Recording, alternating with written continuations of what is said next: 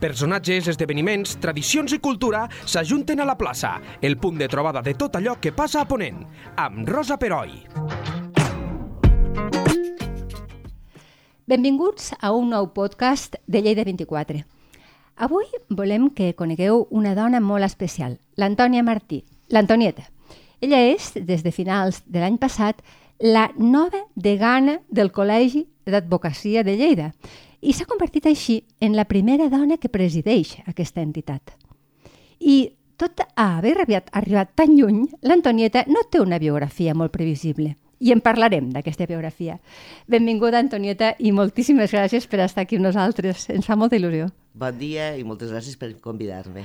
A veure, Antonieta, primer de tot, quan vam parlar de, dels teus inicis, diguéssim, a la vida laboral, tu vas començar a treballar amb 15 anys.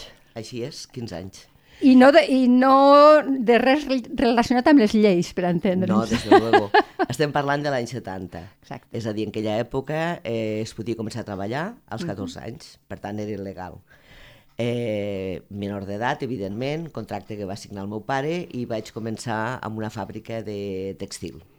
D'acord. I allí, bueno, vas començar a fer coses, vas veure que no era el teu lloc, diguéssim, en el món, eh, tenies altres diria que tenies altres eh, perspectives per a tu. Explica'ns com, com recordes aquell temps. Tan, tan jo... Eres una nena.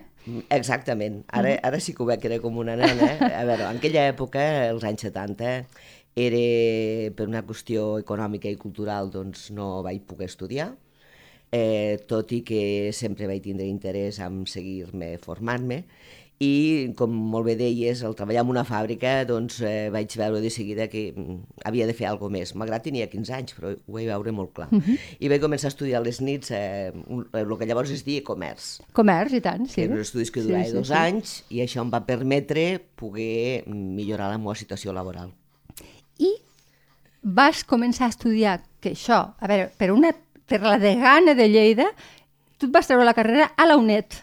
Exactament. A la UNED, eh? Estic molt contenta de, de que hi hagués aquesta opció de poder-te reanotar els estudis a partir dels 25 anys. Exacte. Vaig començar a la UNED de Cervera, era un curs molt dur. Sí, i... bueno, té, té, té encara eh, el, sí. el, que, que és, un, és una carrera dificilíssima de treure's perquè a més sí. no és la UOC, no, no, sí. no, no hi ha... O sigui, és a la UOC no existia en aquella època. I tu vas treure. Sí, sí, i a partir d'aquí vaig començar primer de dret, eh, això sí, sempre continuant a, treballant. Treballant i estudiant. Exactament. Però la carrera te la vas treure amb 5 anys, eh? Amb 5 anys, sí. Vale. Jo és que vaig, vaig donant dades perquè l'oient es pugui fer una idea de, de, de, de la teva personalitat i la teva tenacitat. Eh, també em dius, em vaig casar molt jove, perquè en aquella època era un sinònim de llibertat. Explica'm això. Bueno, eh, estem parlant de l'any 76, sí? I mm, en aquella època, doncs, eh, malgrat ets major d'edat, però continues, ets una, continues tenint una dependència dels pares Cert. fins que t'independitzes. I el casar-te vol dir pues, canviar de domicili, eh, als anys 70 és gent jove, sí. Eh, és a dir, és una època en la que mm, tots ens comencem a sentir lliures, sortir... Per mi va ser mm, llibertat Clar. marxar del, del domicili... Del nucli familiar, patern, és evident. Sí, familiar, és evident. exacte. I les teves especialitats, així, molt resumidament, perquè l'oient es fa una idea de... Ah, clar, no tots els advocats us dediqueu al mateix, no? però durant tots aquests anys, que, en què t'has especialitzat més? Bé, eh, al principi vaig començar amb el tema de, de dret tributari, uh Mhm. -huh. mercantil. Potser perquè quan vaig acabar la carrera, en principi tenia la idea, mmm, a veure, provenint d'una família de, de classe... Mm, pues, Treballadora, humil, sí. Eh, sí, els meus pares eren pagesos, eh, el que vaig pensar quan vaig acabar la carrera era opositar. I, de fet, una de les posi- oposicions que em feien més, eh, més pes era mm, Hisenda. Ah, I llavors em vaig anar especialitzant en tema d'impostos.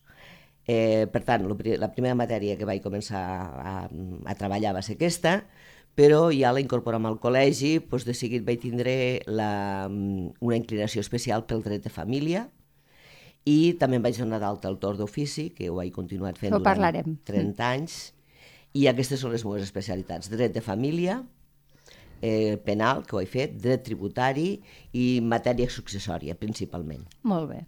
Molt bé. I arribem a finals del 2022 i es fan unes eleccions, com se fan cada quatre anys, entenc, al, al Col·legi d'Advocats, i et presentes amb un grup, de, amb un equip, no? que, Sí. que tu també entenc que tries, no? Sí. Eh, hem de dir que a, a, aquest, aquesta, o sigui, CDGA um, no, no reporta cap benefici econòmic, o sigui, és una cosa totalment altruista. Eh, Deixem-ho clar una mica, no? Totalment altruista.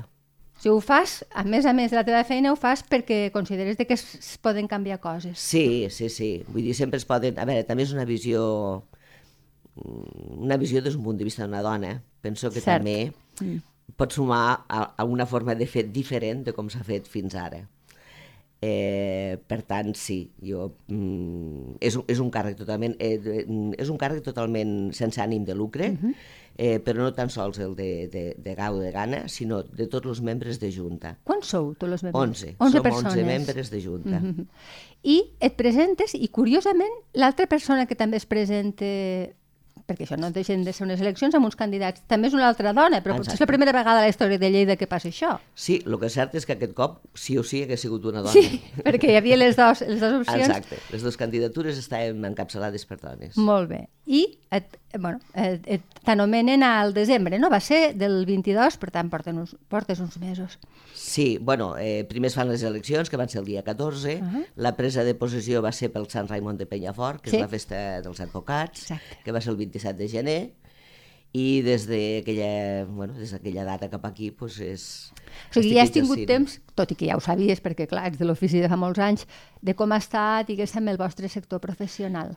Bueno, de fet, jo, jo era la tesorera de la... D'acord. Per tant, vull dir, ja, ja coneixia la mecànica del col·legi. Molt bé. Eh, I, bueno, em vaig decidir a optar com a degana. Molt bé. Um, ja tocava, no? Que, eh, Sí, 175 anys és...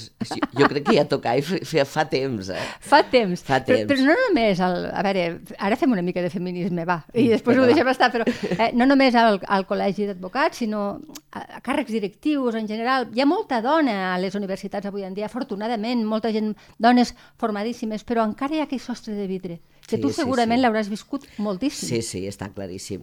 Però, de fet, eh, en el nostre cas, no, no hi havia cap impediment legal per poder-te No, per poder ja, ja, ja. presentar. El tema és que també, com a dones, eh, a part de l'esforç de, de treballar, és una professió molt xula, molt bonica, ens aporta moltíssim, i aquí estem en igualtat de condicions amb un company. Però continuem tenint al darrere la càrrega de la família. Clar. Vull dir, en, a, això és una realitat. Vull dir, perquè mm, tant d'un punt de vista de, mm, de preparació ho podem fer exactament igual. Però no Sí, però hi ha la doble què- jornada. Exacte, vull dir, és la doble jornada. Sí, sí. Jo crec que és un dels motius, a part de que també no ens enganyem, vull dir, per a ocupar aquest càrrec tens que tindre eh, o una situació personal com la meva, que ja estic, una, podríem dir, una mica a la recta final de la meva professió, donada la meva edat, o I bastant alliberada a nivell eh, familiar, fills grans, etc. Exacte, sí, sí. vull dir, clar, jo tinc una situació de privilegi en aquest moment. Clar. Tinc una filla gran, vull dir, bueno, m'ho puc permetre. Clar. Puc dedicar tot aquest temps, restant-lo de la meva, del meu temps lliure o, o de la meva professió, però és, eh, aquests factors també s'han de tindre en compte a l'hora de que les dones donem aquests passos. Sí, sí, està clar. I no només a l'advocacia, sinó a qualsevol, a qualsevol qualsevol, àmbit ram. professional, està clar. Eh, a veure, la, la, parlem una mica ja de, de la que és la demarcació de Lleida, que és la que, la que està sota, diguéssim, ara tu n'és la responsable. Eh, és l'única, tinc entès, que té només un col·legi d'advocats. Sí, la província de Lleida, a la província de Lleida Mhm. només hi ha un col·legi d'advocats. Del total dels 14 que hi ha tota Catalunya. Sí, a Catalunya tenim 14 col·legis d'advocats, a més la majoria amb una antiguitat semblant a la nostra, cent i pico d'anys. Per exemple, Tarragona en té 3, eh, Girona en té 3, també la resta són a Barcelona, però Lleida és l'única província que només té un col·legi d'advocats amb 6 delegacions. Però clar, això, això és atribuïble a l'extensió de terreny i disseminació poblacional, en Sí. molt poca densitat demogràfica, és això? Bueno, eh, a veure, eh, podria, hi ha un col·legi com n'hi podria haver dos o tres, o, en fi, eh, al seu moment se va constituir un col·legi i no, no hi ha hagut cap iniciativa per constituir un altre. Ja. Vull dir, a mi Però quan... s'hagués pogut fer. Sí, sí, s'hagués pogut fer, evidentment. El que passa que, bueno, pues, eh, aquí continuem amb un col·legi, jo penso que té molt bona salut, sempre s'ha organitzat molt bé el col·legi, amb tots els partits judicials que tenim, perquè hi ha delegacions a les, eh, els municipis on tenim mm, jutjats, com és Viella, Balaguer, Trem, Solsona, Cervera... És a dir, l'organització és aquesta i sempre ha estat així des de la seva Constitució. Molt bé.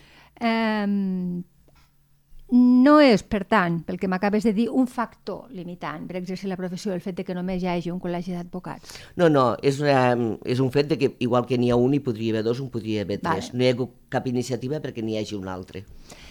Entenc que durant la pandèmia, clar, eh, estem parlant d'una demarcació que, que, que dèiem, no? hi ha mm, bueno, zones...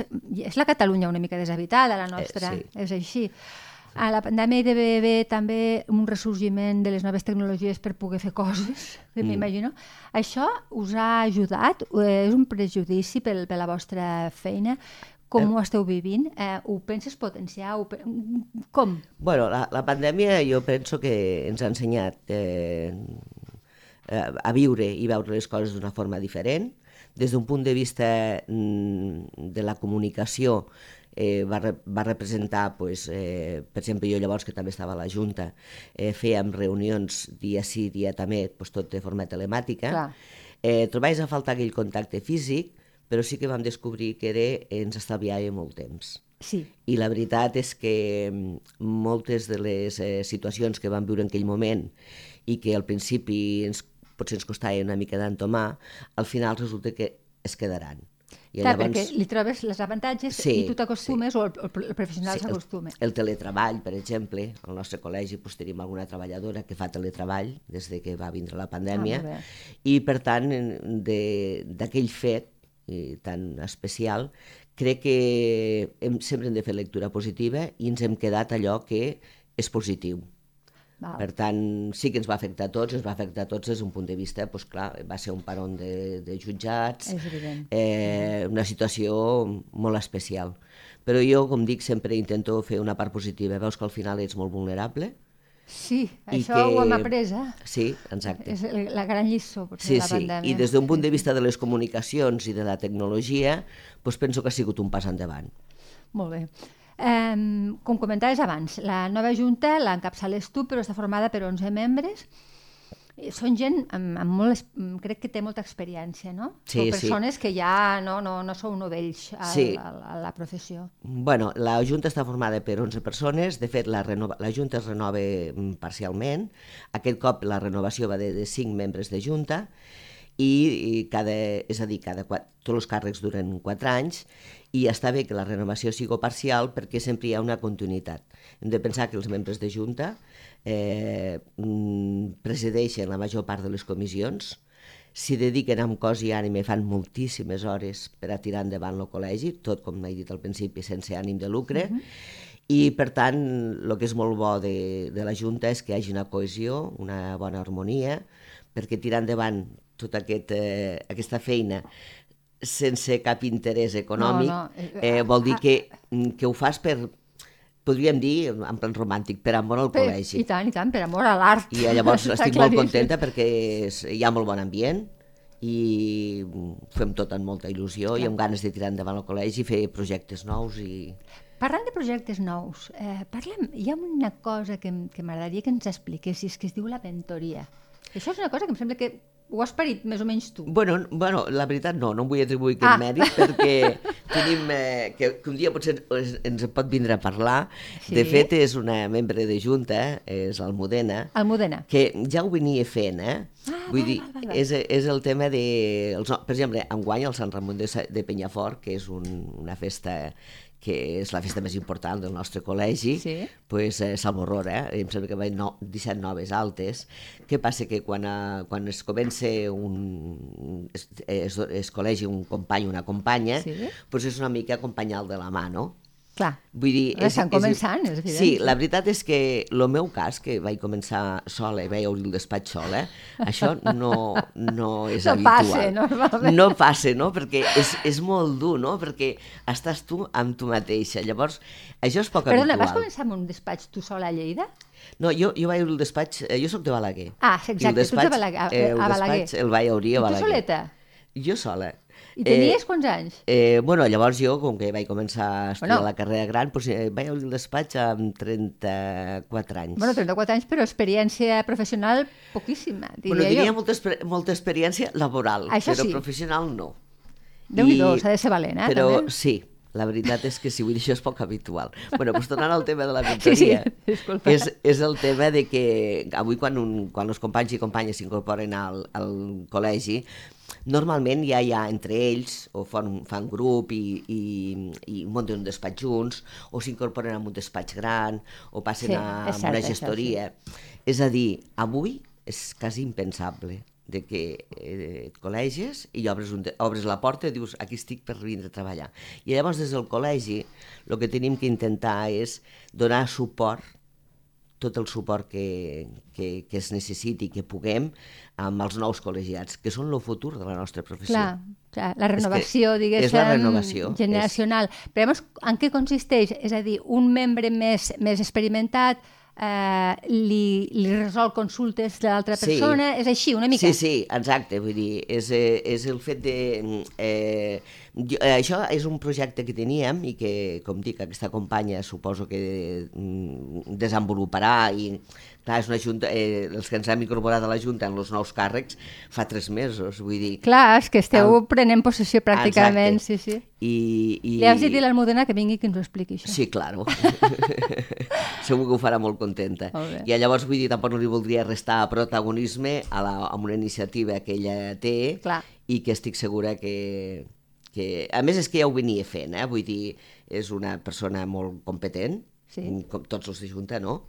I la veritat eh, va ser una, una molt bona elecció per la candidatura i estic segura que, que donarà molt de, de sí i ajudarà molt els companys. I, Segur, en fi, segur. segur, segur, i tant que sí. Estem molt contents amb ella. Molt bé, me n'alegro, i me n'alegro de- d'aquesta iniciativa perquè suposo que la persona que comença deus, et deus trobar completament desorientat, tot i que estiguis molt ben format, perquè si no, no tindries el títol, però clar, eh, el que t'ajudi una persona que ja porta anys t'ha de donar una certa sensació de tranquil·litat, almenys per, per, despe per, per despegar, Sí, diguéssim, sí. no? De, de fet, també t'he dit una cosa, eh, en general. Eh? Uh -huh. Vull dir, en general hi ha bona relació amb companys. Vull dir, Sí. que el fet de que tens un dubte, o no sé, a vegades un dubte, doncs truques amb un company, escolta, tal.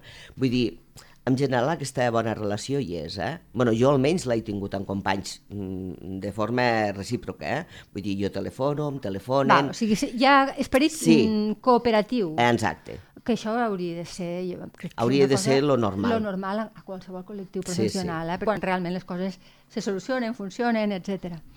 D'acord. Um, tu, eh, és una cosa que m'agradaria que, que ens parlessis, perquè per les pel·lícules, la gent que no som del Grammy, eh, ho coneixem, però només per les pel·lícules. Tranquil·la, què, què t'ha caigut? No, res, no passa res. El torn d'ofici. Mhm. Tu n- encara ho portes? Encara en, encara en fas, Sí, torns sí. d'oficis? Explica'ns una mica la figura de l'advocat d'ofici. Bueno, el, en principi jo continuo estant al torn d'ofici. D'acord. Eh, amb motiu d'aquest canvi o de formar part de la Junta, vaig deixar el, el tema penal perquè són guàrdies intenses Ah, i ostres, tal. I he estat doncs, fa 28 anys que estic al torn. Continuo portant dret de família. Eh, en principi el torn d'ofici és, és, és un servei que hem de prestar de forma obligatòria als col·legis, però és voluntari, amb el sentit de que mentre el servei quedi cobert, s'hi pot apuntar voluntàriament qui vulgui. Qui vulgui tingui uns, uns requisits. És a dir, per poder donar d'alta al torn d'ofici eh, cal acreditar doncs, uns requisits. O sigui, no és acabar la carrera i donar d'alta al torn. S'ha de fer uns estudis, ha de Val. passar un determinat temps, doncs, bueno, perquè mm, d'alguna forma garanteixi el bon servei. I el torn d'ofici, una de les característiques és que l'Estat és qui eh, proporciona a persones que en principi o no volen o no poden probablement Mm. pagar-se un advocat, no? que tinguin una persona que els defensa. És així? Sí. Aquesta és la figura que tinc jo, Sí, sí, cinematogràfica, no t'ho perdis. Eh? El torn d'ofici és per donar, eh, està cobert, com diem, per advocats i advocades, i és per donar servei i assistència jurídica a les persones que no tenen mitjans. Val. La seva regulació ve d'una llei estatal, però eh, eh, a Catalunya i en d'altres comunitats autònomes, eh, degut als traspassos de competència, és la Generalitat la que Ah, també d'acord. té Molt bé, competència en sí. regular tota aquesta, aquesta matèria i, per exemple, les, eh, les percepcions, les retribucions, les indemnitzacions que cobrem els advocats venen directament de la Generalitat. Molt bé. I ara no entrarem en això perquè se'ns allargaria molt l'entrevista, però la quantitat d'anècdotes que has de tenir. Sí. Perquè, clar, et deus trobar gent de tipologia diferent, eh, mm, sense classificar ni de bons ni dolents, però, clar, ha, deu haver un... I, i segurament te donaria per escriure un llibre de memòries, pràcticament. Eh, tens alguna anècdota que et faria gràcia ara- explicar ara? O, o, o t'agafa un blanc i, i millor sí, que no? he vist vindre la pregunta i he pensat, en recorda-te'n d'algo, no? No, si no vols, ho deixem per sí. un altre dia. No, no, d'anècdotes sempre, sempre en tens, no? Vull dir, a veure, un dels últims judicis que he fet Sí? era un senyor que, bueno, que demanaven, era penal, ¿vale? Era penal, I li demanaven una condena, pues no sé, dos o tres anys, no? I, i jo no l'havia vist, eh, havia parlat amb ell per telèfon, però el dia de la vista que havíem quedat abans per preparar-ho, i el vaig veure tan convençut de que no ho havia fet, i venia amb una companya que uh -huh. em deia que el cotxe era d'ella, bueno, en fi, me va convèncer de que realment no ho havia fet, perquè aquest és el tema, eh? Vull dir que a vegades i vaig pensar, jo anava com a predisposada a pactar una pena inferior, però vaig pensar, home, doncs no, no, jo me'l crec, jo crec que no ho ha fet. I vam fer el judici. Et va convèncer una Em va mica? convèncer, Ahà. i tal com va, me va convèncer ell a mi, jo vaig convèncer el jutge. I va dictar sentència in voce. Què vol dir absolutòria. voce? Pues, en aquell mateix moment el Val. jutge ja dicta una sentència O sigui, també el dient- va, vau convèncer el jutge. Sí, sí, sí, dic que el vaig convèncer perquè mm, va ser pim-pam, saps? I sortim al carrer i anava amb aquella noia que no sé si eren o havien sigut parella i em diu, que li puc, que li puc donar una abraçada? Ai. I jo dic, ah, dic, sí. I clar, va ser una mica com tot plegat. Va marxar tan content. Oh. Sí. Mira, és la, I, és... I segurament et va dir la veritat, per tant... Sí, sí, Sí, sí, vull dir que et va convèncer perquè realment lo vas veure transparent, entenc, A no? veure, nosaltres a vegades defensem assumptes que vull dir, tenim dubtes si ens diuen la veritat o no. Clar, clar, és per Ho això. defensem igual. Sí, sí. Però és que aquest cas que va ser, et dic, un dels últims judicis que he fet, és que ho vaig veure Que claríssim. bonic. Sí, Clar, és el factor humà, que a vegades l'oblidem. Eh, hem de dir que l'Antonieta ha vingut a la ràdio gairebé perquè jo m'he posat pesada, però porta una galipàndria de cuidado. Gràcies, eh? Gràcies. Doncs mm, és, és una anècdota realment bonica, eh? Sí, de dir, és, ostres, finalment... I l'abraçada, bueno, no, no tenia per què donar-te-la, però suposo Sí. que l'agraïment ho fa. sí, no? sí, però I- vull dir, tu mateix també et quedes una mica parat perquè Clar, estàs al clar, carrer clar, clar, és i llavors evident. veus una persona, a més, recordo que era un personatge una mica així peculiar perquè ja devia tindre, jo què sé, quan tenia pues, potser 40 anys, però anava com amb unes bermudes, no? Ah, I, val. I era en hivern. I clar, era un personatge una mica raro. Era i clar, peculiar, el de, de, de sí. mirar-te dir, li, li puc abraçar, li puc donar una abraçada, i, pues, claro, sí, sí. No sé. Doncs així és, és, és bonic. És no? entranyable, sí. Sí, és entranyable, aquest, aquest és l'adje- l'adjectiu. Um, parlem una mica d'un d'un tòpic que no sé si me'l dissoldràs tu o, o, o és veritat. La justícia és molt lenta. Molt. Ah, que sí? Molt. És molt lenta. Uh, per què? Per què, què és? Càrrega burocràtica, falta de professionals, perquè de, de gent que, que, que, que té el títol i que pot... O sigui, què, què passa? O hi- On hi ha? O és, un, és una multiplicitat de factors? Que probablement Bueno, jo, això, eh? mm, que la justícia és lenta és un problema endèmic que Sí, patim endèmic, des de fa moltíssims anys. Eh, mm, que falten recursos? Segurament sí. Eh, quan parlo de recursos, parlo de recursos humans i, i recursos I econòmics, econòmics. evidentment. Però jo crec que també és un problema d'organització. Eh, no funciona. És a dir, sempre hi ha hagut molta... És a dir, assenyalar judicis, aquest judici que et dic l'altre dia, Sí. potser feia 3 o 4 anys ja que havien passat els Mare fets. meva, Camp penal ens va bé anys. perquè podem demanar dilacions indegudes i rebaixa de condena, no? Ja. I rebaixa de pena, perdó. Eh, el tema és que sempre he estat lenta, vull dir, jo anava, fa anys, eh? o sigui, no és d'ara, ara s'ha greujat més, estem, estem pitjor, mm, ja no, per no dir el tema de les vagues, no? Clar. Però jo ja eh, fa 15 anys, potser, o més, eh, em van assenyalar un judici al contenciós administratiu i vaig telefonar perquè pensava que s'havien equivocat d'any perquè me'l senyalaven a dos anys vista, no? I vaig pensar, bueno, deu ser l'any que ve. No, no, era l'altre. Ja ho tenien clar que seria l'altre. Sí, és a dir, per tant, no estem parlant d'ara, estem parlant No, de fa molt de temps. I jo crec que ha faltat voluntat política de resoldre-ho claríssimament. Vull dir, a veure, un judici que senyale a dos anys vista, t'estic parlant de fa 15 o 20 anys, està clar que la justícia no funciona. És evident, però és que a més, des del punt de vista de l'usuari, diguéssim, Exacte. la sensació a vegades de, de, de desval, va- desvalgu, desvalguiment, ah, no sé com es diu ara, però de, de sentir-se desvalgut, perquè, Sí. perquè a vegades si tu tens raó i saps de que això, el judici no tindrà lloc fins d'aquí un parell d'anys, no sé, la sensació, no? Sí, sí, Mm, sí. En tema, eh, és a dir, a més en determinades matèries Clar. encara és més, Encara és més, més greu, punyent, no? sí. Per exemple, en tema de família, que s'ha de decidir doncs, uns aliments per la, pels fills, Ostres, clar, una clar. custòdia, eh, uns règims de visites...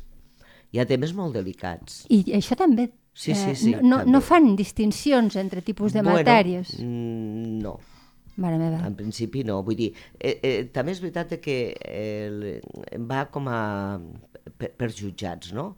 Vull dir, per exemple, jo que estic al, més pel jutjat de Balaguer, doncs hi ha èpoques que horrible, i en canvi doncs, hi ha èpoques que és molt més dinàmic. Ara, en aquest moment, per exemple, anem molt bé. O sigui, perquè s'ha destapat, potser hi ha- hi havia un tap de feina que s'ha destapat Bueno, o per també alguna... passa que a partits judicials també és veritat que hi ha molta renovació de magis de jutges. Ah, val. I potser són més àgils més uns que els són altres. de primers destins.